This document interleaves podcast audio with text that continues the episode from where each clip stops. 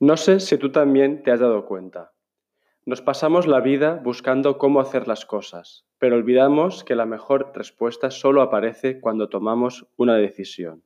Empezar. Este podcast quiere mostrarte mil maneras de hacer las cosas, mil maneras de crear y lanzar un proyecto, mil maneras de vivir haciendo lo que te gusta, con la intención de que llegue un día en que decidas experimentar y jugar con tu suerte, que descubras tu propia forma de hacerlo y vengas aquí a compartir tu historia. El único camino son todos los caminos. Pasen y escuchen. Ya. Hola, hola, hola, Sandra Sanjiao. Hola. Hola. Ole, bueno, eh, muchas gracias por este ratito, por este tiempo de conversación. Eh, Sandra, ¿dónde estás ahora? Pues estoy en mi casa. Vale. En, en un pueblecito en la montaña del Montseny, a una hora de Barcelona. Ole. Conectando aquí playa y montaña. Mm, Vale. em, antes de empezar, si Sandra ahora mismo fuese un sonido, ¿cuál sería? ah, vale. Eh, me llamaban las suspiros, así que... ¿Ah, sí? Vale, vale. Oye, eh, para que la gente te ubique un poco, explícanos. Bueno, estábamos hablando antes, eh, antes de empezar la, la- la entrevista, un poco ubicando algunos temas. Y para que la gente sepa un poco más sobre ti, en vez de decirle qué estás haciendo ahora, me gustaría ya que, empe- que- que empecemos hablando un poco de tu proceso, ¿no? De la Sandra que yo conocí hace unos cuantos años, eh, que cantaba, ¿no? Que, que se dedicaba a la música, tal. Un poco cómo ha sido ese viaje desde ahí hasta la Sandra de ahora, que según me informas, como está en otro momento, ¿no? Haciendo otro tipo de cosas. Cuéntame. Pues bueno, eh, la verdad es que si me preguntaras qué estoy haciendo ahora, pues te diría que poca cosa, pero te lo diría como en comparación con el antes, ¿no? Que en realidad para mí no es poca cosa, quizás se considera para la sociedad en general, ¿no? Pero para mí es como lo más, el regalo más grande que me estoy dando.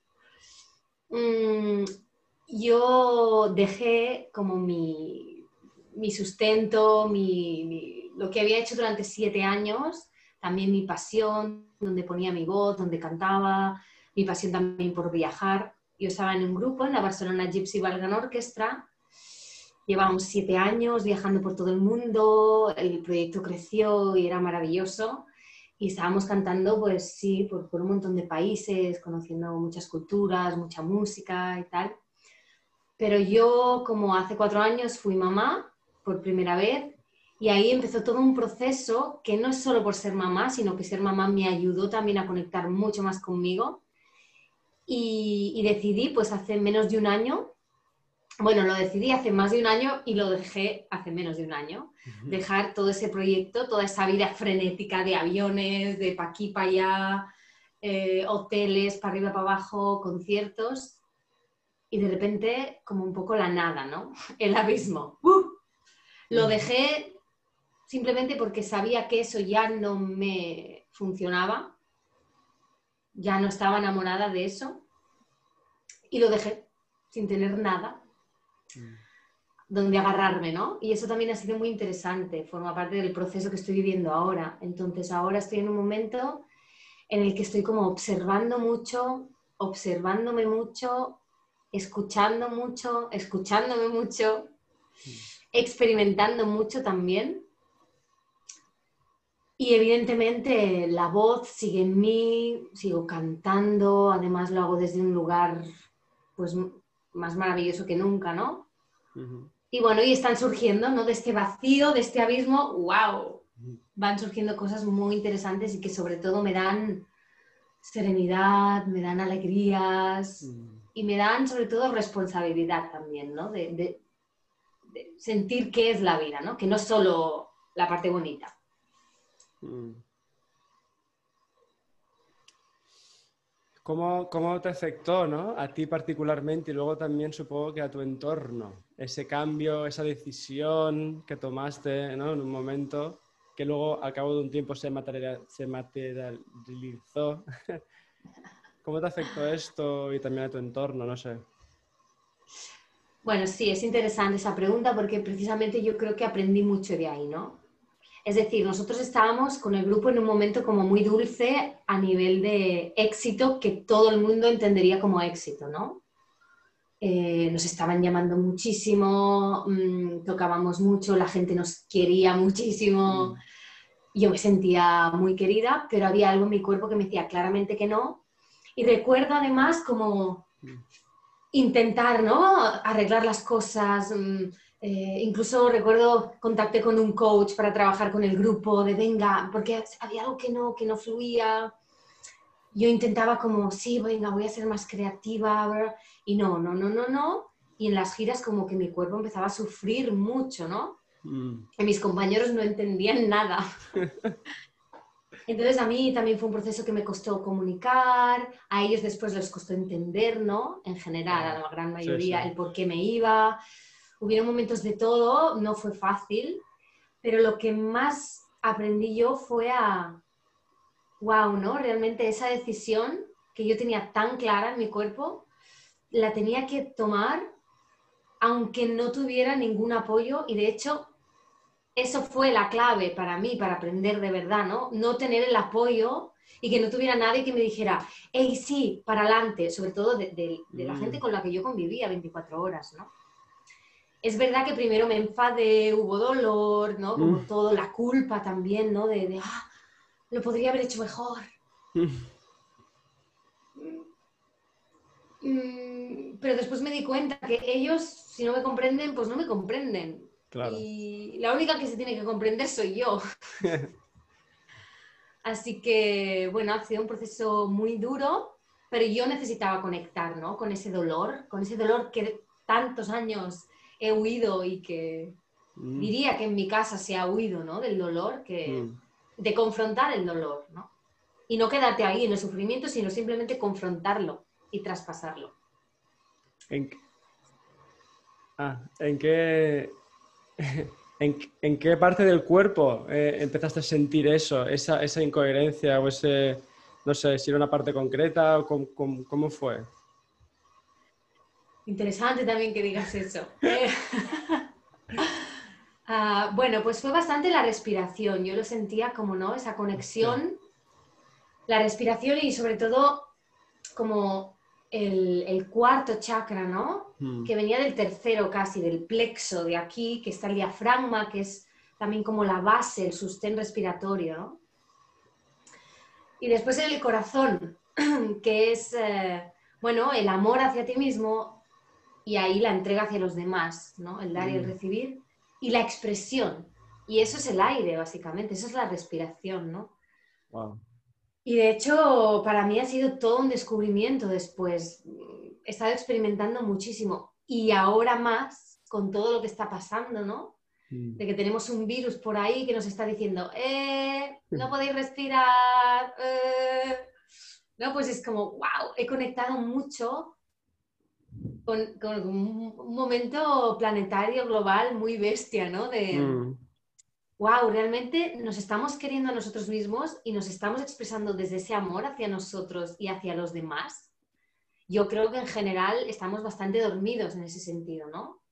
Y para mí este tipo de cosas que pasan fuera de nuestro control son muy enriquecedoras para darnos cuenta de, ese tipo de cosas, ¿no? Porque al final la respiración es que es, es, la, es lo primero, es la conexión entre la vida, entre el yin y el yang, entre el mm. dar, el recibir, entre el abrazar lo que viene y el penetrar la vida con tus mm. decisiones, ¿no? Qué bueno. Entonces sí, desde ahí la verdad es que la respiración me ha ayudado mucho a traspasar eso también, mm. ese dolor que yo he sentido durante todo este proceso y después también a darme cuenta, ¿no? De, a, mi alrededor también, los problemas que hay con la respiración y que tienen que ver con el amor propio y el amor hacia los demás. Wow. Me gusta mucho, ¿no? Esto de la respiración que, está, esté conectado con nuestra expresión, ¿no? Se habla mucho de inspirarse, ¿no? Como de, fuera hacia adentro, pero hablamos poco de expiración, ¿no? De, también qué es lo que estamos dando al mundo, ¿no? Ofreciendo. eso, me parece guay. Em, has hablado también de que durante todo este proceso intentaste muchas cosas, ¿no? Para solucionarlo, para arreglarlo, para que el grupo fuera bien, para que tú estuvieras mejor.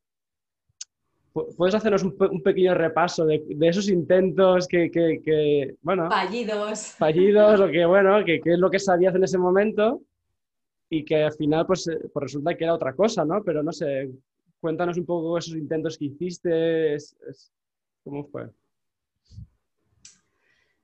Bueno, es, yo creo que esos intentos, ¿no? Mm,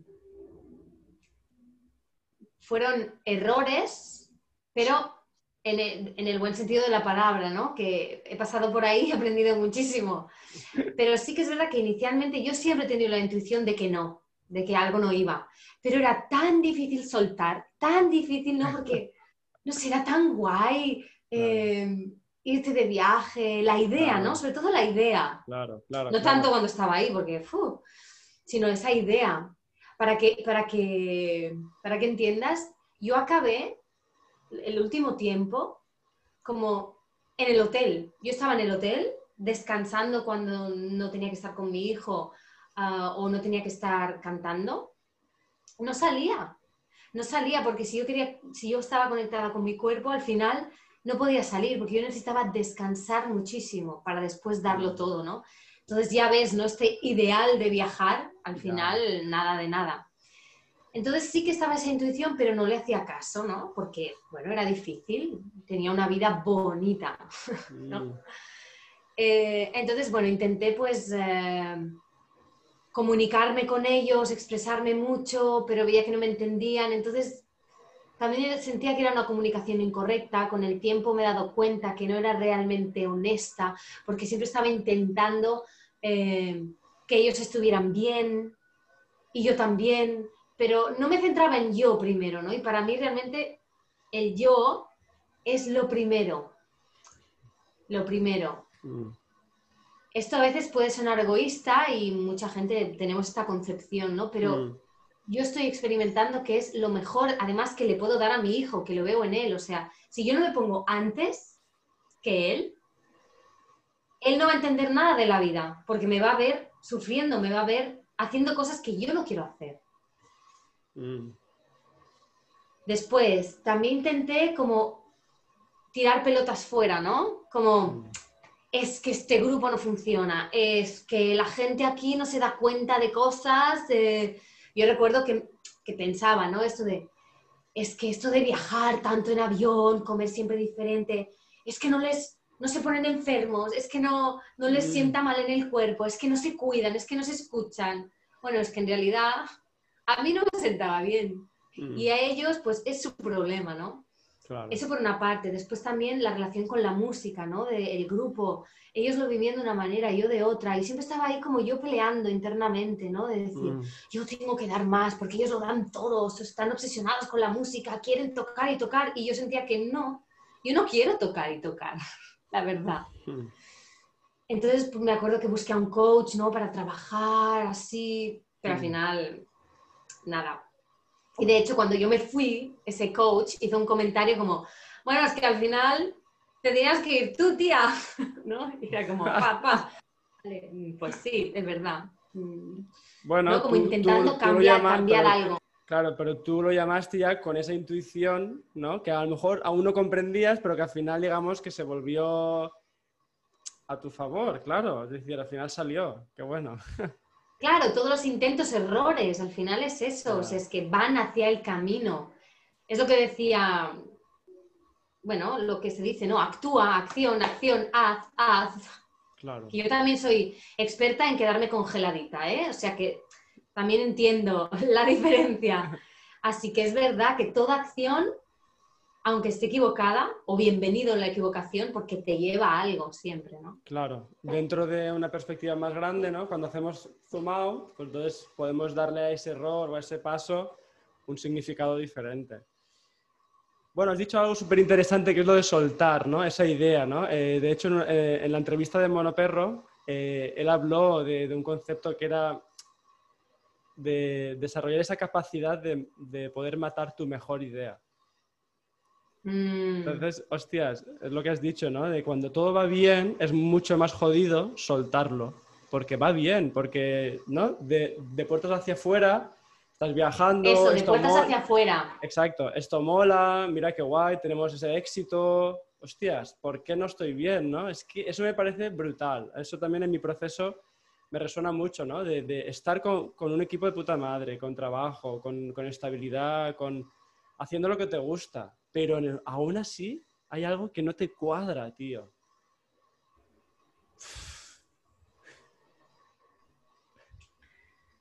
Sí, sí, bueno, y ese tipo de pensamientos pueden llegar de muchos lados, ¿no? Pero sí que hay algo que, bueno, el soltar, ¿no? Para mí es como, el soltar al final es como uno de los dos procesos que necesitamos en la vida, el yin y el yang, ¿no? De lo que hablábamos antes en la respiración. Mm.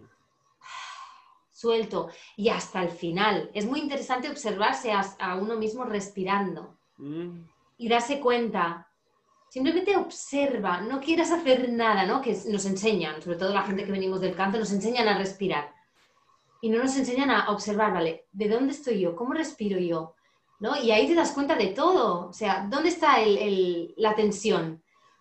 Me cuesta llegar hasta el final de dejar, me cuesta empezar a coger, me cuesta empezar a, empezar a dejar. Ahí hay, bueno, ahí para mí está todo, bueno, ya entiendes. Entonces sí, ¿no? Y esa idea sobre todo del que todo está bien, ¿no? Y de lo que se ve desde fuera. Y ahora mismo con las redes sociales, que el fuera está como muy candente, ¿no? Mm.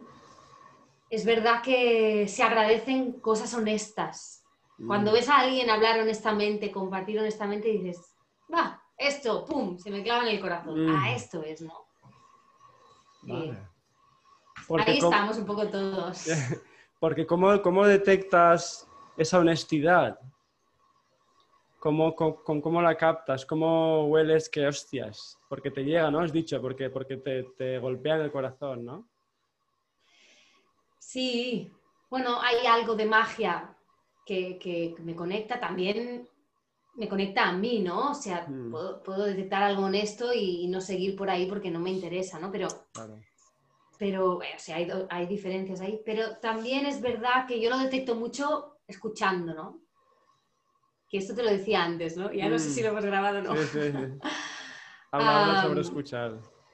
Sí, ¿no? Que yo en este, en este tiempo que me he dado mucho de vacío, de abismo, pues me he dado cuenta de, bueno, de, la, de lo diferentes que somos, ¿no? Mm, cada uno de nosotros.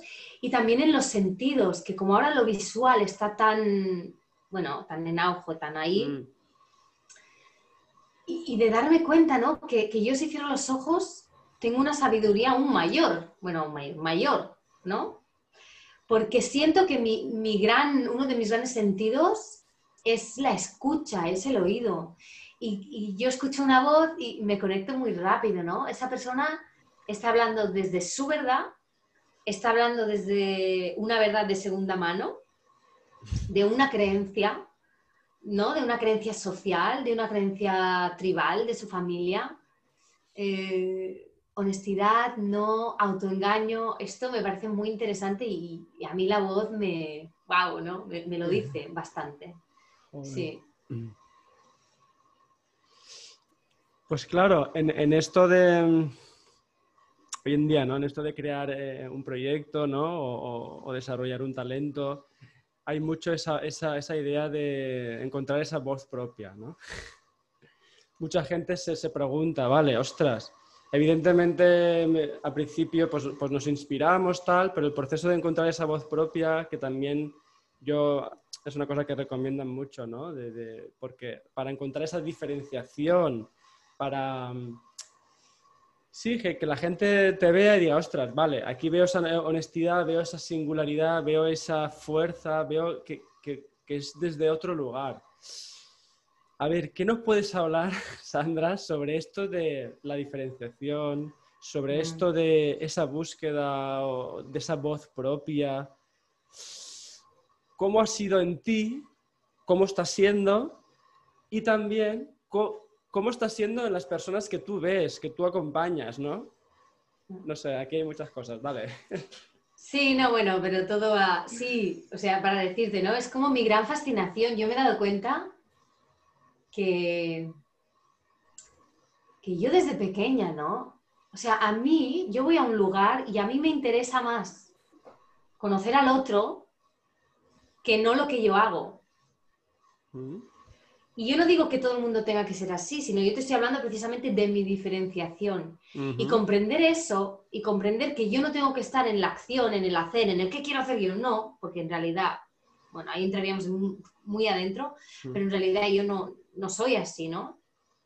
La mayoría del tiempo. O sea, yo voy a un lugar y a mí me encanta observar a la gente, simplemente verla y captar su diferenciación, ¿no? Y ahí entiendo si esa persona es honesta, no, se cree su singularidad, acepta lo que es o no, ¿no?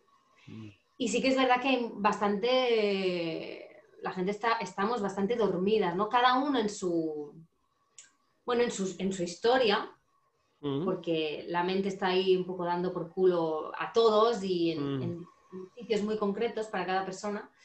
Pero eso, ¿no? Yo de pequeña, pues eso, siempre me ha fascinado pues la, belleza que yo encontraba en todo el mundo y yo quería ser como todo el mundo. Mm. Entonces me olvidaba de mí, ¿no? Y con el tiempo me he dado cuenta que eso es un don. De hecho, yo lo puedo decir ahora mismo con tranquilidad y con, y con felicidad, ¿no? De que ese es uno de mis talentos. O sea, yo veo el mm. don de la gente y ahora ya no me quedo en la comparación, en, ah, pues yo quiero ser, ah, porque no, así siempre, ¿no? Ahora en el, ah, qué bien que lo puedo ver. Y después cuando esa persona viene a mí, me pregunta, me pide consejo, yo estoy como, sí, súper feliz, ¿no? Y ya no estoy ahí tratando de, hey, que yo te puedo ayudar, ¿eh? Cuando nadie me ha preguntado, ¿no? Esto es lo peor que puedo hacer. Entonces, eh, ha sido interesante también el proceso de, ver mi singularidad, ¿no? Y, y bueno, ahí sí que te, te quiero hablar de, un, de, una ciencia, ¿no? de una ciencia lógica que viene De, muchos conocimientos antiguos y de muchas ciencias modernas, que es el diseño humano, y que a mí, eh, ayer noche estaba pensando, ¿cómo le hablo ¿no? del diseño? Porque para mí es como algo muy, muy íntimo, que me ha servido muchísimo y que tengo como mucho cuidado después de tres, casi cuatro años estando ahí, ¿no? Y, experimentando con ello. Ahora mismo tengo mucho cuidado en cómo me expreso, ¿no? Porque la otra persona mm, lo interpreta a su manera y, bueno, hay como muchas historias, ¿no? Pero me ha servido mucho porque precisamente el diseño humano, igual que la astrología, pero el diseño humano es más moderno, mm, coge muchísimas más cosas como el I Ching, la cábala judía, los chakras hindúes, la astrología, los planetas, mm. em, la física cuántica, la biología, la genética. Bueno, es bastante... Muy grande. Pues para mí fue como, wow, sí, o sea, alguien está hablando de eso, ¿no? Clarísimamente, o sea, sin tapujos, de que sí, cada persona es diferente, al mínimo mm. detalle. No tenemos una mecánica igual. Entonces, es muy interesante porque esto me ha ayudado mucho a mí, ¿no? O sea, yo, por ejemplo, mm. el otro día miraba la entrevista con Elena del Cristo, que tú le hiciste, y yo he visto, ya la conozco a Elena, la, admiro muchísimo, me inspira muchísimo, ¿no? O Monoperro también, o yo qué sé, muchos, ¿no? De, de estos eh, satélites inspiradores. Y es interesante porque en otro momento de mi vida hubiera querido ser como ellos, ¿no? Y es lo que hablabais con, con Elena, ¿no? De, de, esa frustración de que cuando se habla pues del talento, ¿no? Del mm. elemento, de mm. no sé qué, la gente se cae frustrada, es que yo, es que yo no sé, o el va tanto Elena, yo no me considero disciplinada, pero mi disciplina, si quieres llamar así, que también es interesante, es como volver a mí, volver a mí, escucharme mucho, porque yo no soy de hacer cosas constantemente. Y eso también ha sido un gran alivio para mí. Entonces, como poder darme cuenta de eso y verlo en las otras personas, me he dejado muy en paz a mí misma, ¿no? Y también dejo en paz a los demás. Y para mí es la clave de lo que hablabais, ¿no? De esa frustración, de esa amargura que yo he vivido tanto. Yo soy más de amargura. Conozco también la frustración, la rabia de decir, es que yo quiero esto y no soy constante y no lo hago y qué me pasa. Wow, primero céntrate en ti, ¿no? Y date cuenta de cuál es tu manera de funcionar. Y, y pensando esta noche justo se me ha, cuando te quería hablar del diseño, pues se me ha parecido lo que te he hablado antes, de que para mí lo que más me resuena del diseño es que si tenemos en cuenta que nosotros, nuestra forma es limitada, mm. porque somos limitados, mm. vivimos en un mundo ilimitado, hay un poder inmenso, pero en nuestra forma somos limitados. Yo tengo, lo que decía, ¿no? Yo tengo unos ojos así, mm. no los tengo como tú, no tengo ese color tan maravilloso que tienes tú. ¿no? Eh, tengo pues mis dientes, mm, tengo mi pelo así. Claro, tienes tu forma, tu forma que, es limitada, claro. Tengo mi forma que es así y será así, pues toda mi vida. Entonces también mi mecánica, mi manera de mover mi cuerpo, mi manera de, de, hallar mi autoridad, ¿no? ¿Cómo, ¿Cómo, escojo yo las cosas que me gustan? También son... Limitadas. Limitadas a mí, específicas a mí. Y evidentemente yo experimento el todo con los otros. Cuando yo te veo, pues yo veo otra cosa, ¿no? Y yo recibo eso, porque estamos en constante intercambio energético. Mm. Pero es como importante, vale, pero es muy importante siempre volver a uno mismo para recobrar esa satisfacción, esa paz, ese éxito, porque al final el es ese. Es como para hacer un símil, ¿no? Como igual que tú te ves en un espejo y ves que tu cabello es de un color concreto, ese volver a ti, ¿no? Yo lo interpreto como verte en el espejo, pero ya no es una cosa física, sino de cómo funcionas, ¿no? De, de, cómo te mueves. Y en ese verte es cuando vas a ver esa diferenciación, estudiándola, profundizando, porque también en esto del diseño hay muchos niveles de, profundización y es, es, es una pasada. Entonces, sería un poco el símil, podría servir de ¿no? ese vernos. Sí, y sí, y de hecho cuando lo decías, ¿no? Para mí el primer paso que ya nos cuesta es mirarnos al espejo y decir, tengo el pelo así. Ya. Y ya está, o sea, es que no hay, el pelo es así y seguirá siendo así. Claro. Eh, bueno, vale, me lo puedo teñir, no sé qué, pero después de un tiempo volverá o sea, no lo puedes disfrazar, el pelo vuelve. Porque hay, un hay un origen que es, digamos, inmutable y inevitable, digamos. Y, digamos, el juego es aprender a aceptar eso y a, moverte con ese pelo. Y a jugar con ese pelo. Yo porque tengo un pelo maravilloso, está claro, ¿no? Entonces yo puedo jugar con el pelo. Pero yo qué sé, yo no, no puedo jugar con otras cosas, ¿no? Es como... Ya, ya, ya, ya. Yo qué sé, yo juego con lo que tengo, ¿no? Ah, claro. Entonces primero tenemos que abrir esa caja y ver, ¿qué tengo? ¿Qué tengo? ¿Qué, soy? Claro, Sandra, has dicho una cosa, ¿no? De, la pregunta de ¿cuál es tu manera de funcionar? ¿Cuál es mi manera de funcionar? Y te, hago y, te lanzo este reto. Antes de entrar, ¿no? Para los oyentes, antes de entrar en el mundo del diseño humano, que evidentemente que, para mí es una recomendación entrar, verlo, ver, ver, ver, ver eso de qué va. Pero antes de entrar en él, ¿cómo, cómo, qué, qué, le dirías a la persona que quiere saber cuál es mi manera de funcionar? ¿Cómo lo puede hacer, digamos? Siempre es la pregunta del cómo. A ver, sí, no, es el que es el cómo. Eh, bueno, yo, os puedo explicar mi experiencia, que además mi mecánica funciona mucho con mi experiencia porque os lo puedo asegurar. Yo soy una persona que me equivoco mucho, hmm. mucho. Eh, hay personas que no se equivocan tanto, ¿vale? Que decir que mi, o sea, el aprendizaje, el gran aprendizaje es el error, pero hay personas que volvemos y volvemos y volvemos, ¿no?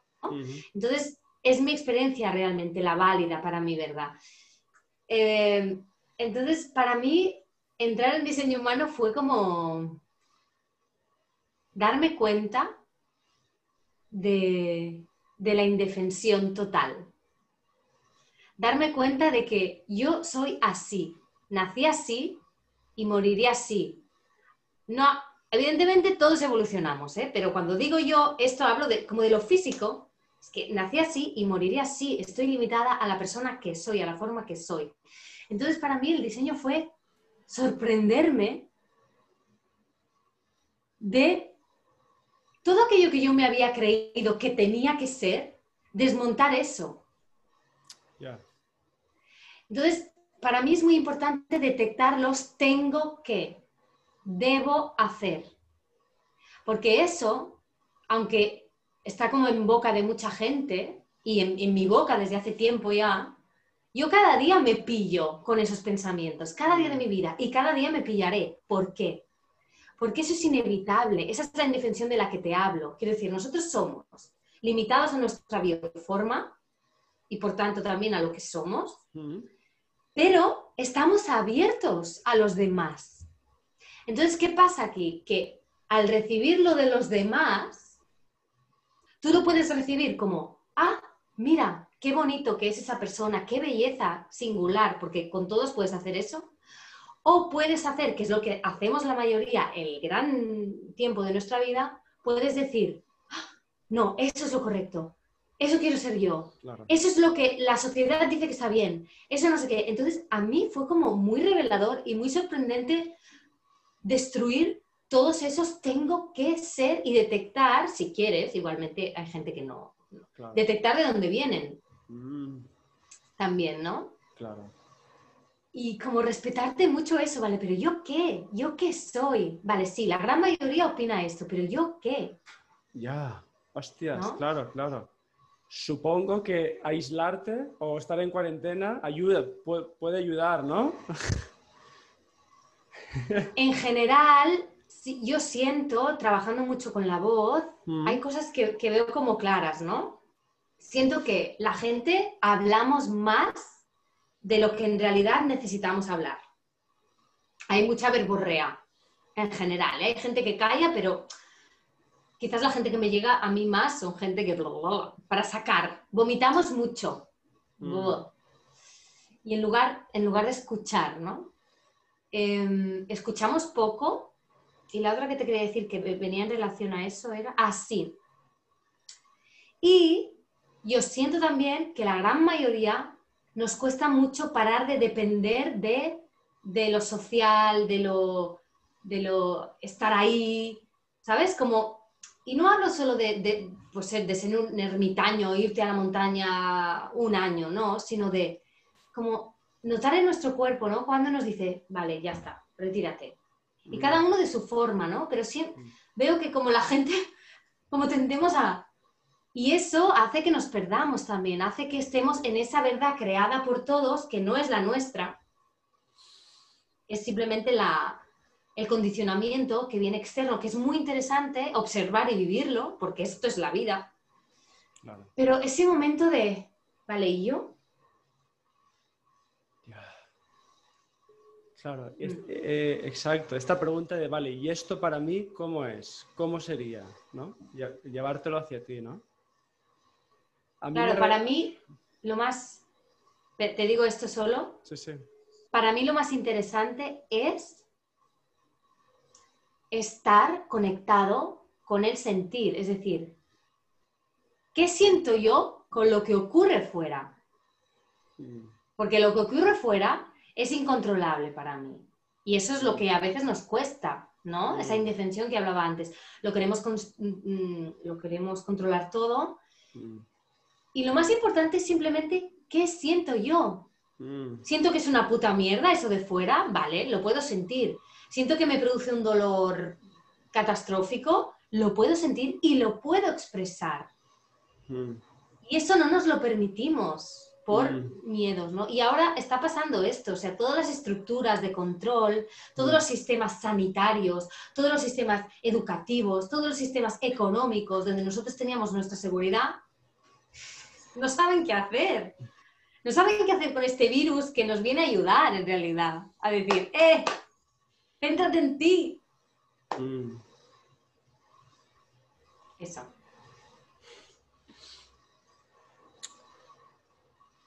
A mí me resonaba mucho todo, esto que, estás comentando. ¿no? a mí me pasa mucho el, cuando conozco a alguien que me flipa, que me atrapa, me pasa eso de, vale, ostras, ese es el camino entonces, ¿no? Hasta que te cansas y dices, hostias, no, es que, eh, ah, no, que, era este otro camino, vale, y otra vez. Entonces, eso me parece muy divertido, ¿no? El, darte cuenta. Porque al final, de hecho, este programa yo, un poco creo que nace con esta idea, ¿no? De que hay mil maneras de hacerlo porque, bueno, y muchas me encanta. más. Porque es que, joder, em, creo que a mí también me está ayudando mucho a decir, vale, deja ya de, buscar ese camino correcto, perfecto, ideal y, oye, experimentalo y a ver cómo es para mí. Y, la pregunta es, ¿y cómo es para ti, no? También. Claro. Entonces, bueno. Sí. Tremendísimo, la verdad. A mí me encantan estas entrevistas porque, bueno, precisamente que hablas de eso, ¿no? Hay mil maneras de hacerlo, hay mm. infinitas maneras de hacerlo, porque yo solo quiero que pensemos en una cosa que a mí me, me, flipa, ¿no? O sea, imagínate, cuando hablamos de esta singularidad, estamos hablando de que antes de ti, de mí, han habido infinitas personas y después de nosotros vendrán infinitas personas. Y cada una de ellas era única. Flipa. A mí me, a mí me entra algo... es un número imposible de contar, ¿no? imagínate hasta qué detalle tú funcionas friki. Porque al final todos somos unos frikis. Claro, claro. ¿Sabes? Es bestia. Claro, hay que conectar con nuestros friki, tío. Joder. Vale. Y Sandra, a ver, em, antes decías que estabas en un momento, bueno, entrando en ese vacío, ¿no? En, un momento haciendo pocas cosas, pocas en comparación, ¿no? Con la verdad que hay ahí fuera. Eh, ¿Cómo está siendo un poco, ahora ya un poco más concreto a nivel profesional, todo este cambio? ¿Cómo te lo estás replanteando? esa escucha, no sé, ¿qué descubrimientos estás haciendo de ti respecto al trabajo, a lo profesional, a los proyectos, ¿no? Que es un poco el ámbito de, bueno, un poco el marco de, estas conversaciones. ¿Qué descubrimientos estás haciendo respecto a eso? Y, y, hacia dónde vas o hacia dónde quieres ir? Bueno, para mí es como una pregunta muy íntima, ¿no? Porque ahora me venía como la respuesta y es hablarte de mí, de cómo funciono yo. Y esto me da un poco de vergüenza porque, porque también es una cosa que hablábamos tú y yo hace tiempo, ¿no? Que yo te decía, ¿ves? Yo descubro que estoy funcionando así, ¿no? Y tú me decías, ya, pero ¿siempre funcionas así? ¿Cómo puede ser que siempre funciones así, no? Hombre, a ver. Y yo pues vigilo un poco, ¿eh? Con esa rigidez porque me he dado cuenta que también puede ser un poco rígida.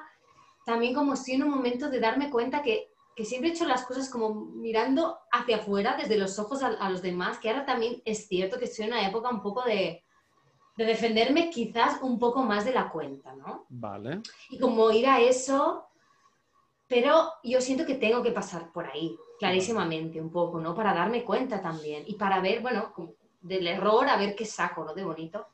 Entonces, bueno, yo te explico, ¿no? Yo siento que estoy experimentando total yo estoy acompañando a gente en su proceso, pero cada dos meses, tres, voy cambiando el formato, voy cambiando el nombre, porque es una cosa que, estoy experimentando y que siento que están haciendo algo en mí, una manera de funcionar, que es mi manera de funcionar, siento, que la estoy como descubriendo ahora, ¿no? El año que viene hago 33 años. Para mí es como esta fecha y hablando con Iván Roe, que supongo que lo conocerás también, pues hablábamos de, esta, de estos años que yo siento que para mí son como muy potentes, ¿no? Em, entonces, bueno, estoy eso, experimentando y me doy cuenta que lo que me gusta mucho a mí es ver a los demás, escuchar a los demás y después hablar de la vida. O sea, para mí esta entrevista es como máximo placer, máximo éxito, ¿sabes? Porque yo recuerdo, yo he hecho muchas entrevistas en mi vida, pero las he borrado todas porque no me interesaba nada lo que me mm. preguntaban, porque no podía explicarles mi experiencia, lo que había visto, lo que me habían explicado, lo que es para mí es la vida, lo que es vivir, wow, ¿no? Todos mis aprendizajes. Claro, me preguntaban, ¿y, dónde vais de gira? ¿Y qué música hacéis? Y no sé qué. Y yo ahí. Entonces, eh, claro, para mí esto, ¿no? Es, muy guay. Mm, entonces me, me descubro ahí, ¿no? Un poco filósofa, que me da vergüenza decirlo, pero me siento así, ¿no? Y disfruto mucho escribiendo. Ahora me he dado un tiempo de, no hacerlo y ahora vuelvo y es como, sí, ¿no? Cuando sientes el sí. Exacto. Eh, que es lo que decía Elena, ¿no? De, es que es lo mejor que tengo para compartir porque es lo que me da felicidad, ¿no? O sea, es que no hay otra cosa, ¿no? Entonces, em, pues eso, ahora tengo este voz mágica que me salió de, de la magia de David Testal, ¿no?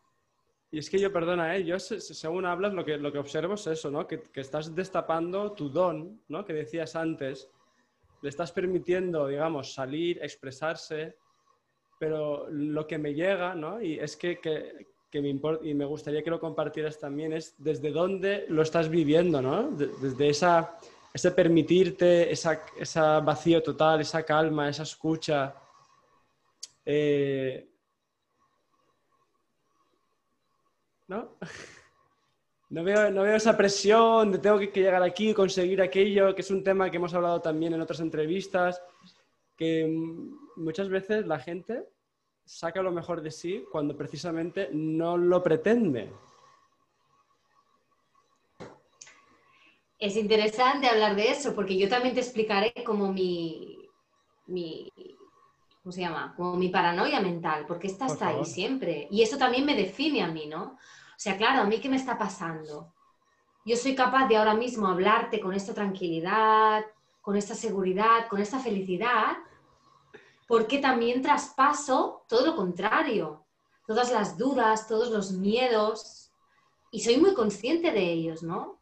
Hmm. Y es interesante conocerte a ti mismo porque te das cuenta que siempre son los mismos patrones que vuelven. Quiero decir, en mi caso, pues es el, Ahora que, por ejemplo, mi grupo tiene otra cantante y están haciendo cosas porque esa cantante está súper flipada y está muy motivada, pues yo aún siento dolor cuando de repente, ¡ah! Porque yo lo podía haber hecho mejor, eh, mm, porque me compararán. Yo tengo esos pensamientos y aún ese dolor que estoy traspasando. Ahora ya creo que, creo que me he metido bastante ahí, entonces como que estoy saliendo de eso, ¿no? Llevo tiempo realmente. Mm. Em, también hay muchas dudas, ¿no? De decir, jolines, es que no, parece que no tienes nada, ¿no? Vas cambiando de nombre, vas cambiando de formato, la gente tiene que ir un poco perdida. Pero sí, es porque yo estoy perdida. Quiero decir, o sea, me refiero que ese pensamiento, ¿no? Ese miedo, mm. que también hablaba David Testal, creo, o bueno, pero ya me pierdo, que hablaban, ¿no? De como, vale, tú tienes un miedo, pues vete a pasarlo, ¿no? Pues es eso, ¿no? Yo tengo miedo de que la gente se piense que estoy perdida, que no sé qué hacer con mi vida. Ya, pero es que en realidad eso es. Entonces voy hacia ahí. Pues. pues espera, que se ha pues cortado. Pues, no ahora, pues muestro que estoy perdida. Quiero decir, es, bueno, una. ¿Cómo lo vivo yo, no? Digo que son mis dudas y mis miedos Ahora te perdido. Sí, ¿ahora? Sigo. Eh, y miedo al, duro, ¿no? Al, o sea, también traspaso eso. Y eso me permite darme cada vez más, cuenta de, de, lo bonito que es poder aceptar ya eso. Y eso es aceptar la dualidad, que eso me cuesta y nos cuesta aceptar el dolor, traspasarlo. ¡Wow! Yo lo veo mucho eso, sí. A, mí, hombre, has tocado un tema que me fascina, ¿no? Eh, esa ambivalencia interior, esas contradicciones, esa parte de mí que quiere hacer una cosa, pero también la otra. Y eso a mí es un tema que me apasiona también, ¿no? Y a nivel, a nivel psicológico también es, es brutal, es un reto. Claro. Y yo me he ido, para, hablando un poco de, cómo me describo yo, ¿no? Cómo, cómo soy yo, yo me he ido dando cuenta de que yo soy una persona lenta, muy lenta en comparación a lo que yo me pensaba que tenía que ser, ¿no? Y a lo que me viene desde fuera. Entonces yo aviso a la gente de eso. Y eso también se agradece, ¿no? Em, y me doy cuenta que eso, ¿no? Como que hay muchas ideas, pero es que solo son ideas. En cambio, en el día a día, lo que vas haciendo es mucho más lento que las ideas. Y eso para todos. Y en mí aún es más lento. Y lo he descubierto. Mm. ¿no? entonces, eh, tampoco soy una persona constante, pero después me doy cuenta que sí, porque en el tiempo Claro, es que no, ser constante no significa hacerlo cada día. Es hacerlo cuando sientes que lo tienes que hacer y cuando tienes el tiempo. Y siendo mamá, pues eh, está claro que cuando tienes el tiempo haces eso. Y en el tiempo, cuando pasa, dices, ah, pues mira, lo he hecho, porque sí, porque me gustaba y lo acabas haciendo. Pero es todo un proceso más lento. Y como en las redes vas viendo que la gente va tan rápida en general, mm. o en las conversaciones, pues yo también he pasado por ahí, ¿no? Por mirar las redes, por mirar, perder el mm. tiempo ahí diciendo, ay, mira lo que están haciendo, ¿ves? Mm. Con el grupo, ¿no ves? Y han grabado, han grabado otra cosa, han grabado otro disco, y yo aquí sin hacer nada. ¿Y qué? ¿Sabes? ¿Y qué? ¿No? Y es interesante darse cuenta de eso porque todo va saliendo cuando tiene que salir como que la oportunidad llega. Yo lo que observo eh, es un respeto radical, ¿no? A, bueno, a tu manera de funcionar, ¿no? Es decir, cuando tú ya has tomado esa decisión de, verte, eh, de ver cómo funcionas, de explorarlo, ¿no? En tu caso, ¿no? De explorar, ensayo, error, probar cosas, ver cuáles cuáles son las, las que me, digamos, me, corresponden, cuáles no. Y, y, y, ese respeto radical, esa coherencia. Eso también me, me, parece esencial. Claro, y a la coherencia llegas a momentos. Y llegas porque has pasado por una incoherencia absoluta. Mm. Al menos en mi caso, porque mucho va por ahí mi proceso. Y gracias a ese proceso que yo lo puedo ver claro en los demás. Porque yo también veo a personas que en ciertas áreas de su vida no tienen incoherencias, ¿no? Yo soy bastante, he sido bastante incoherente toda mi vida. Eh, he estado muy alejada de mi verdadera esencia, pero porque yo siento que mi trabajo precisamente es hablar de eso. Mm. Entonces, ¿cómo puedo hablar yo de la esencia si no sé lo que es estar completamente ciega a que esa esencia es válida. Y eso es interesante también observar, porque el miedo que tú tienes es tu don. Mm. ¿Sabes? Es como el... Por ejemplo, ¿no? claro, claro, porque ese miedo es el que te va a hacer a que aprendas mucho sobre, es, sobre ese miedo. Claro. Vale, ¿no? Es como alguien que ve a Elena del Cristo y le encanta cómo escribe, es que escribe tan bien, es que wow, y yo me encantaría hacerlo. Pues hazlo. Eso es una indicación, ¿sabes? Hazlo a tu manera, evidentemente, ¿no? No te quedes ahí, quiero hacerlo como ella, sino quieres de alguna manera, hay gente que te inspira más que otras y es porque te resuena a ti. Mm. ¿No?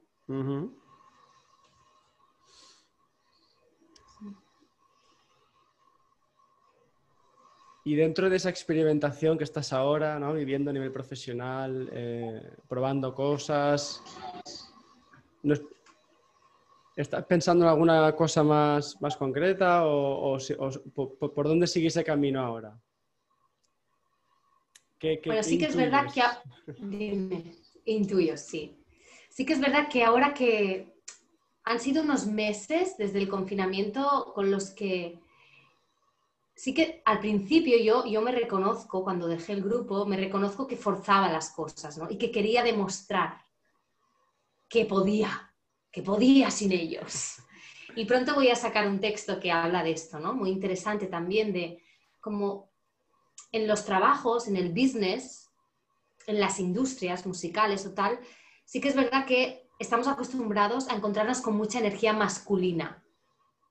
Y yo hablo mucho de cómo poder incorporar esa energía femenina, ¿no? Que es esa más de ir al cuerpo, de, intuirte, pero la intuición desde simplemente la escucha del cuerpo hablo, ¿eh? Porque no, ahora que se habla tanto de intuición, también me apetece decir que no todo el mundo es intuitivo, que hay gente que necesita tiempo para decidir y hay gente que no, que decide en el instante. Y eso es muy interesante de... De respetar. De entender también, ¿vale? Bueno, ya espera que me he perdido. Vuelvo. Mm. Entonces, como que me he permitido, después de forzar un poquito la máquina, ¿no? decir, ay, sí, voy yo, puedo con todo me he permitido como el, derrotar, el, estar derrotada, ¿no? También tú comentabas en la mm. entrevista de Elena el colapso, ¿no? Un poco como el, mm. colapsar, ¿no? Como el, soy una pringada que no hace nada, que no sabe qué hacer con su vida. Oh, estar ahí, llorar mucho, me ha ayudado mucho, como llorar ese sentimiento, porque ese está ahí, estaba ahí y está ahí y, y seguirá estando, ¿no? En ciertos momentos siempre evolucionando. Y sí que es verdad que ahora empiezo a ver un poco la luz en lo que es como dar forma ¿no? a algo, como que me apetece más. Y, como ahora estoy embarazada de la mitad y voy a parir en, en diciembre, enero, pues me apetece mucho como tener grabar todas estas reflexiones mm, siempre en relación a la voz. ¿eh? Yo creo que en un futuro sí que hablaré de la vida y ya está, porque para mí la, voz siempre ha sido una excusa para hablar de la vida, pero me parece una herramienta muy útil y muy que conecta, ¿no? La voz es como, wow, es, es como esa respiración que sale en forma de frecuencia y que sana por ser frecuencia y por estar conectada. Entonces, para mí es como mi herramienta más maravillosa y esa voz la trabajo con el cuerpo, ¿no?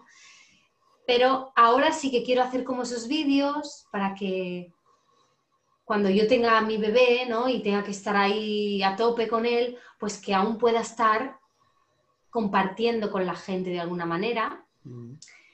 Y, como para que quede ¿no? constancia de que, bueno, hay unos, hay unos ciertos pilares que veo que están ahí en todos, que es como muy necesario recordarlo. Y me apetece que esté, bueno, que esté ahí. Mm recorded, ¿no? Como ahí mm. registrado. Eso sí que es una cosa que me apetece mucho hacer.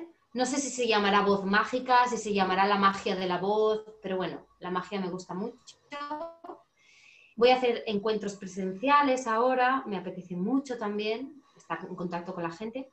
Y también es cierto que se ha abierto, y esto me fascina mucho porque otra vez me reconecta con el sí, sí, soy mm. eso, acéptame, que, ah, que esto es vivir, ¿no?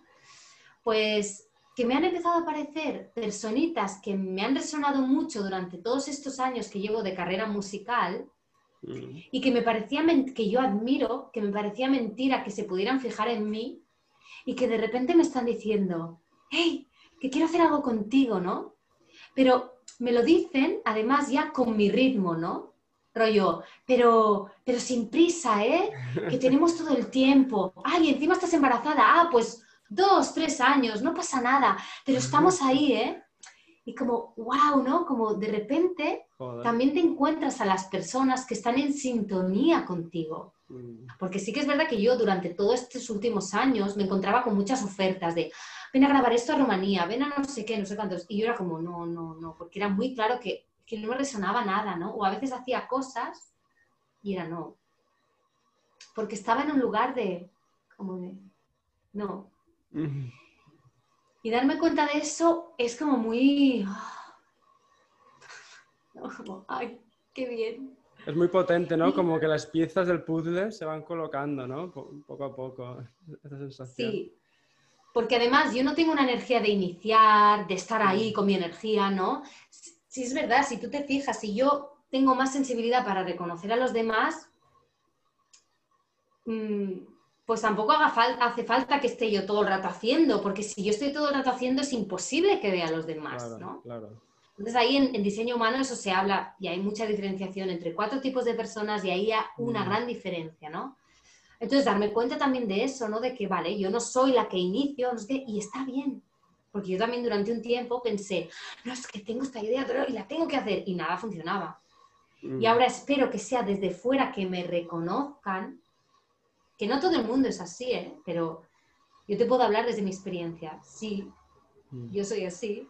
Y cuando espero que eso ocurra en silencio, tranquila, observando, que eso tampoco es fácil.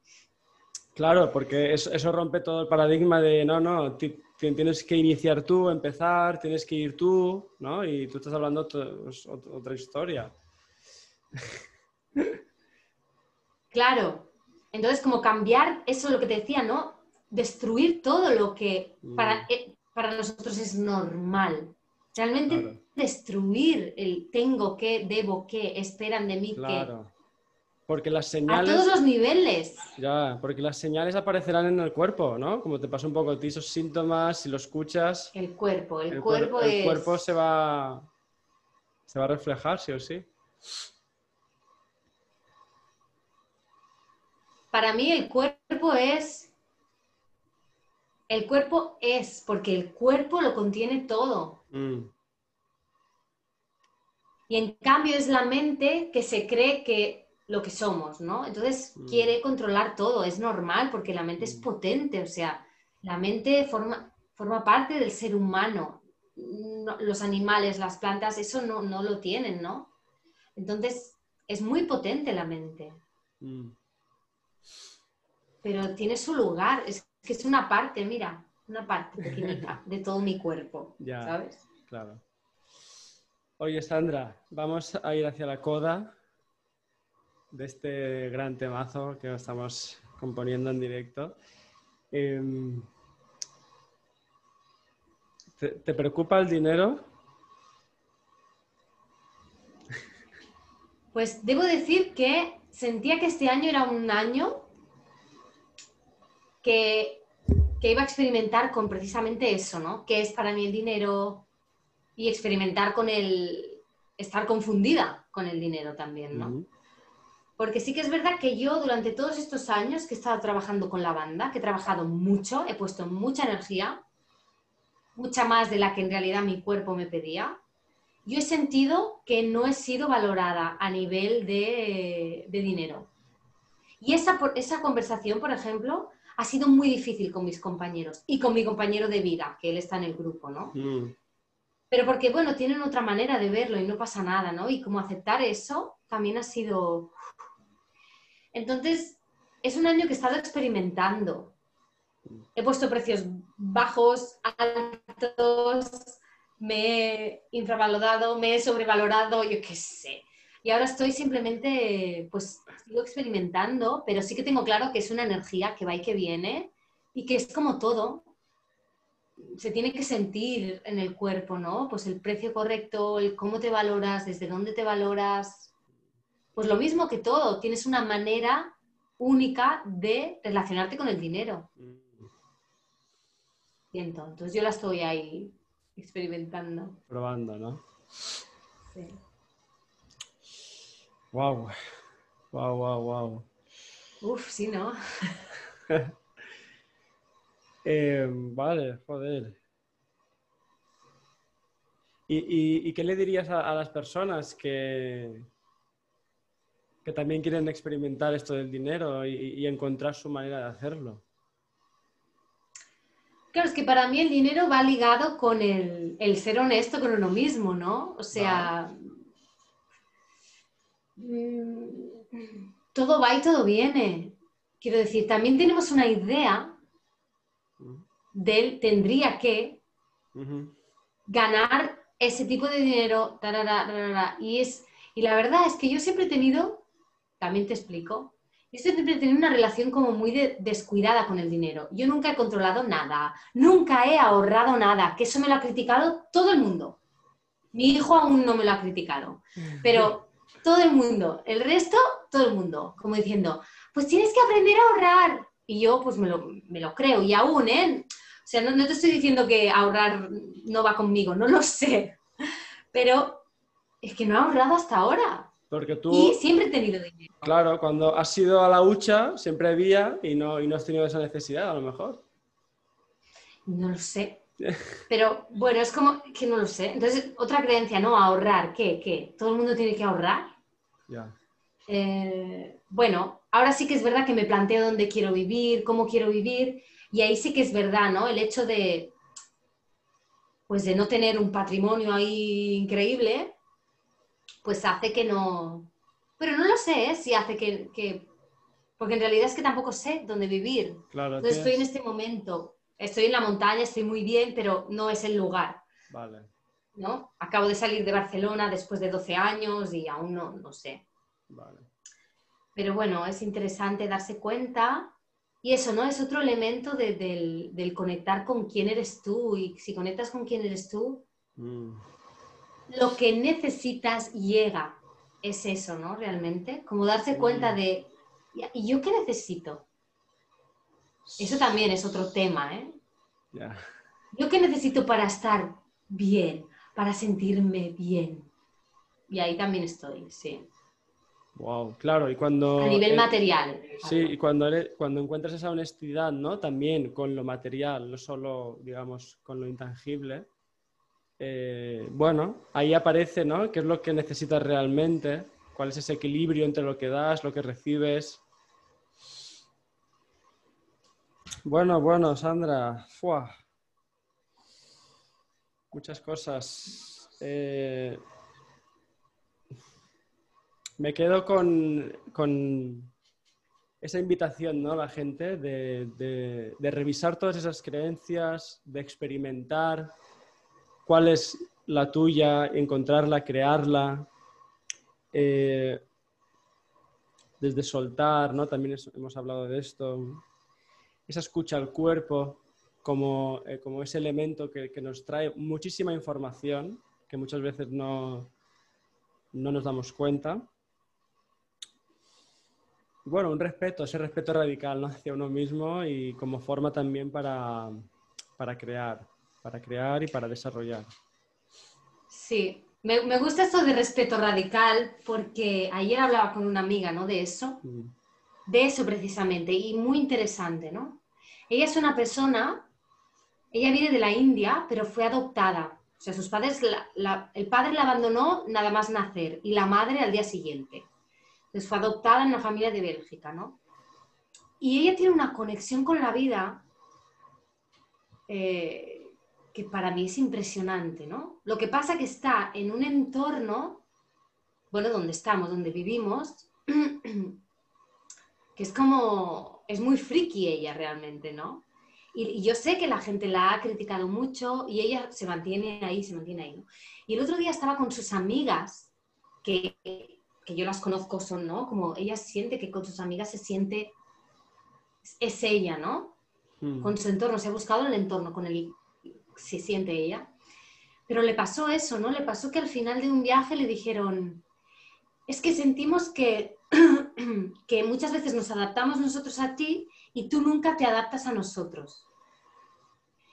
Y de repente ella se puso a llorar y le preguntaron, ¿pero entiendes lo que te decimos? Y ella les dijo, no.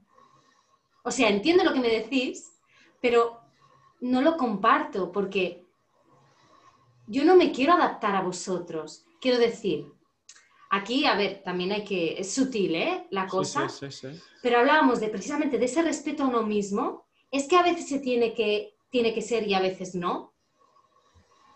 Porque ahí es donde estamos todos, y yo también, ¿no? No, cedo porque no sé qué. Es verdad que hay pactos, hay pactos, pero los pactos no son en el ahora, quiero decir, en el pacto son en unas relaciones muy concretas, bueno, yo también estoy experimentando, ¿eh? Mm, Mm, pero no de por sí siento que yo me tengo que adaptar, porque yo tampoco tengo la necesidad que tú te adaptes a mí. Esa es una creencia también tuya. Entonces, bueno, es interesante hablar de, del Wow. respeto radical. Me gusta, ¿no? Porque mm. yo conecté mucho, al menos ayer, y estoy conectando mucho con esto, con sí, con el respetarme a mí lo primero. Claro. Sí, porque Y en si la tú- comunicación, y en la comunicación de ese respeto, es donde se puede hallar un pacto. pero es primero yo me respeto y la comunicación es lo primero. De respeto a respeto, claro. Es que si tú, si tú quieres que yo esté bien, no sé cómo decirlo, si tú quieres que yo esté bien contigo, la, eh, la manera más auténtica es respetándome, igual que tú hacia mí. Eso. Eh, porque establecer una relación sin ese respeto radical eh, pues es otra cosa. No, no, pues bueno, pueden aparecer muchos juegos psicológicos, ¿no? Y de, cosas raras. Mucho. Pero es verdad, como hemos, hemos, hablado todo el rato, para llegar a ese respeto radical tienes que radicalmente también querer meterte en ti, querer volver, querer ver. Eh, y no es fácil, no es fácil, es muy doloroso. Claro, para no confundirnos, ¿no? Desde ese respeto es, es desde un lugar conectado con, con ese amor o, es desde el miedo, desde que me rechacen, etcétera, ¿no? Claro, y es muy doloroso también, porque cuando te respetas, de repente te das cuenta que tienes que soltar algo, quizás.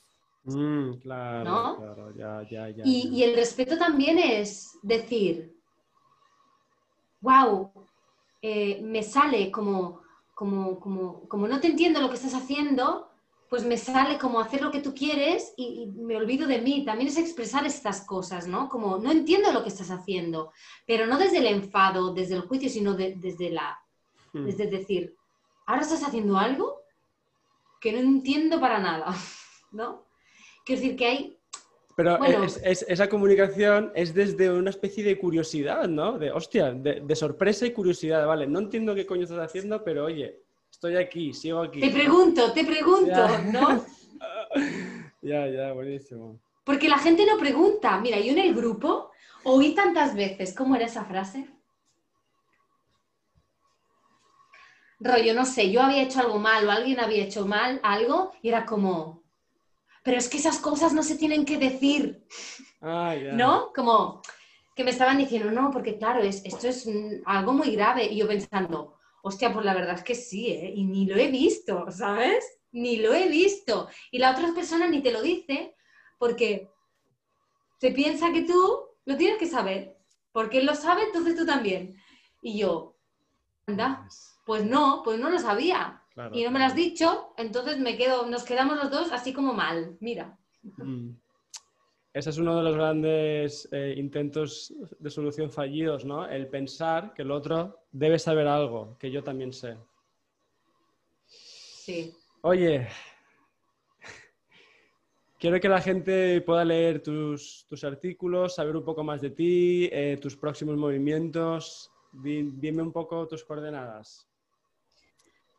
Bueno, pues en mi Instagram, Sandra Sanjao, Vale.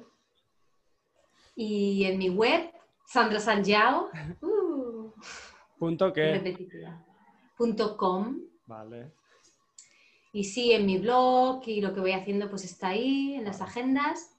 Y después ahora, bueno, yo tengo mi, lista de mails, que no tengo mailing list, pero bueno, la, me gusta mucho que la gente me escriba y me diga, ay, pues yo no sé qué. Y eso pasa, ¿no? Entonces ya Así que también invito a la gente que me escriba, que me explique su vida, que me, si le resuena algo, que me explique y yo estaré ahí, si puedo hacer algo.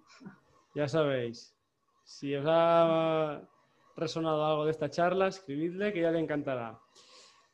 Oye, vamos con la pregunta que te dejo Elena de Cristo, va. ¿Qué película te ha atravesado como un rayo? Pues mira, interesante. Voy a, no te voy a decir una película. Eh, qué mala. Em, mm, la verdad es que mi película es la vida. Y te voy a decir, realmente, ¿no? Yo cuando conocí a Elena, conecté con, es que tengo que ver más películas, es que no sé qué, ta, ta, ta. Y de hecho, una, temporada de mi vida leía mucho, veía muchas películas y estaba siempre ahí. Uh. Y ahora que estoy más en mí, para mí, eh, como realmente la película que ahora le debo, se merece eh, observar es la vida misma. Y esto sí, ahora mismo siento decirte eso. Sí que es verdad que me han influido películas, pero ahora mismo en mi vida hace tanto tiempo que no veo una película que es como, sí, Quizás la algún día la, la grabas, oye. No sé, no sé, no sé. Vale. ¿Y tiene título tu, tu película? Mi película, Que si tiene un título. mi película, No te vas a escapar tan fácilmente. Mm, mi película, ¿sabes qué me viene? Como el retorno, el retorno, el retorno. Porque Me encanta. O sea, yo soy tan de, de, de reflexionar sobre lo que ha pasado tantas veces y de reflexionar en relación con lo que los demás han pasado, que estoy ahí, que estoy ahí, disfruto mucho actualmente de mi retorno. Y de hecho mm, es algo que me define mucho, ¿no? Esa mente que, que otros no, no tienen la paciencia para retornar, que no tienen esa, ¿no? En cambio yo estoy ahí vale, y esto, y esto, y esto, ¿no? Para comprender algo sobre la vida, porque si no, tengo que vivir y después retirarme a reflexionar. Vale. El retorno. Lo dejamos ahí. El retorno. Próximamente en los mejores cines. Eh, Oye, ¿y qué pregunta le, le quieres dejar al próximo o la próxima invitada? ¿No me das una pista de quién es? Eh, pues no. Vale, es que no sé, a ver, preguntas. Es que a mí me gusta que me hagan preguntas y a mí me cuesta hacer preguntas si no sé quién tengo delante. Te la hago a ti, te la puedo hacer a ti que la responda él. Vale. A ver. Si yo te preguntaría, ¿qué es lo último que has descubierto en ti? Como, aunque sea un mínimo detalle, que te ha sorprendido, que te ha flipado, ¿no? De decir, wow, es que lo mío va por ahí, ¿no? Y mira que lo tenía como algo que no, que no validaba, que no aceptaba, que no había visto, como Mm. algo así. Qué bueno. Vale, pues ahí lo dejamos. A ver qué responde, ya, ya, ya te lo pasaré. sandrasanjao.com Atento.com. Eh, bueno, gracias, gracias, gracias, gracias. Qué bueno, qué bueno. Muchas gracias por darme este espacio. La verdad es que me has hecho sentir feliz. Qué guay, qué guay. Sí. Ay, Ah, ¿Ves como los suspiros? Ah, los suspiros. Los suspiros. el retorno de los suspiros. El retorno de los suspiros. Eh, me encanta. Siempre das ideas, ¿eh? Ya. O te dan ideas o das ideas. Esto es maravilloso. Oye, de hecho, tú sabes que el suspiro es un dulce, ¿eh? También, entre otras cosas. A ver, ¿de dónde? Español, de aquí, de España, no sé de, sí. de qué zona. Es, sí, creo que es así como una nube blanca. Claro, También es un paso doble. O sea que. suspiros de España. Claro. bueno, oye, gracias, gracias, de verdad. Nos vemos. ¿Cómo, cómo quieres que, que, digamos adiós? Ay, es que... Ay. Suspiren. Chao. Chao. Gracias. ¡Au! Ah.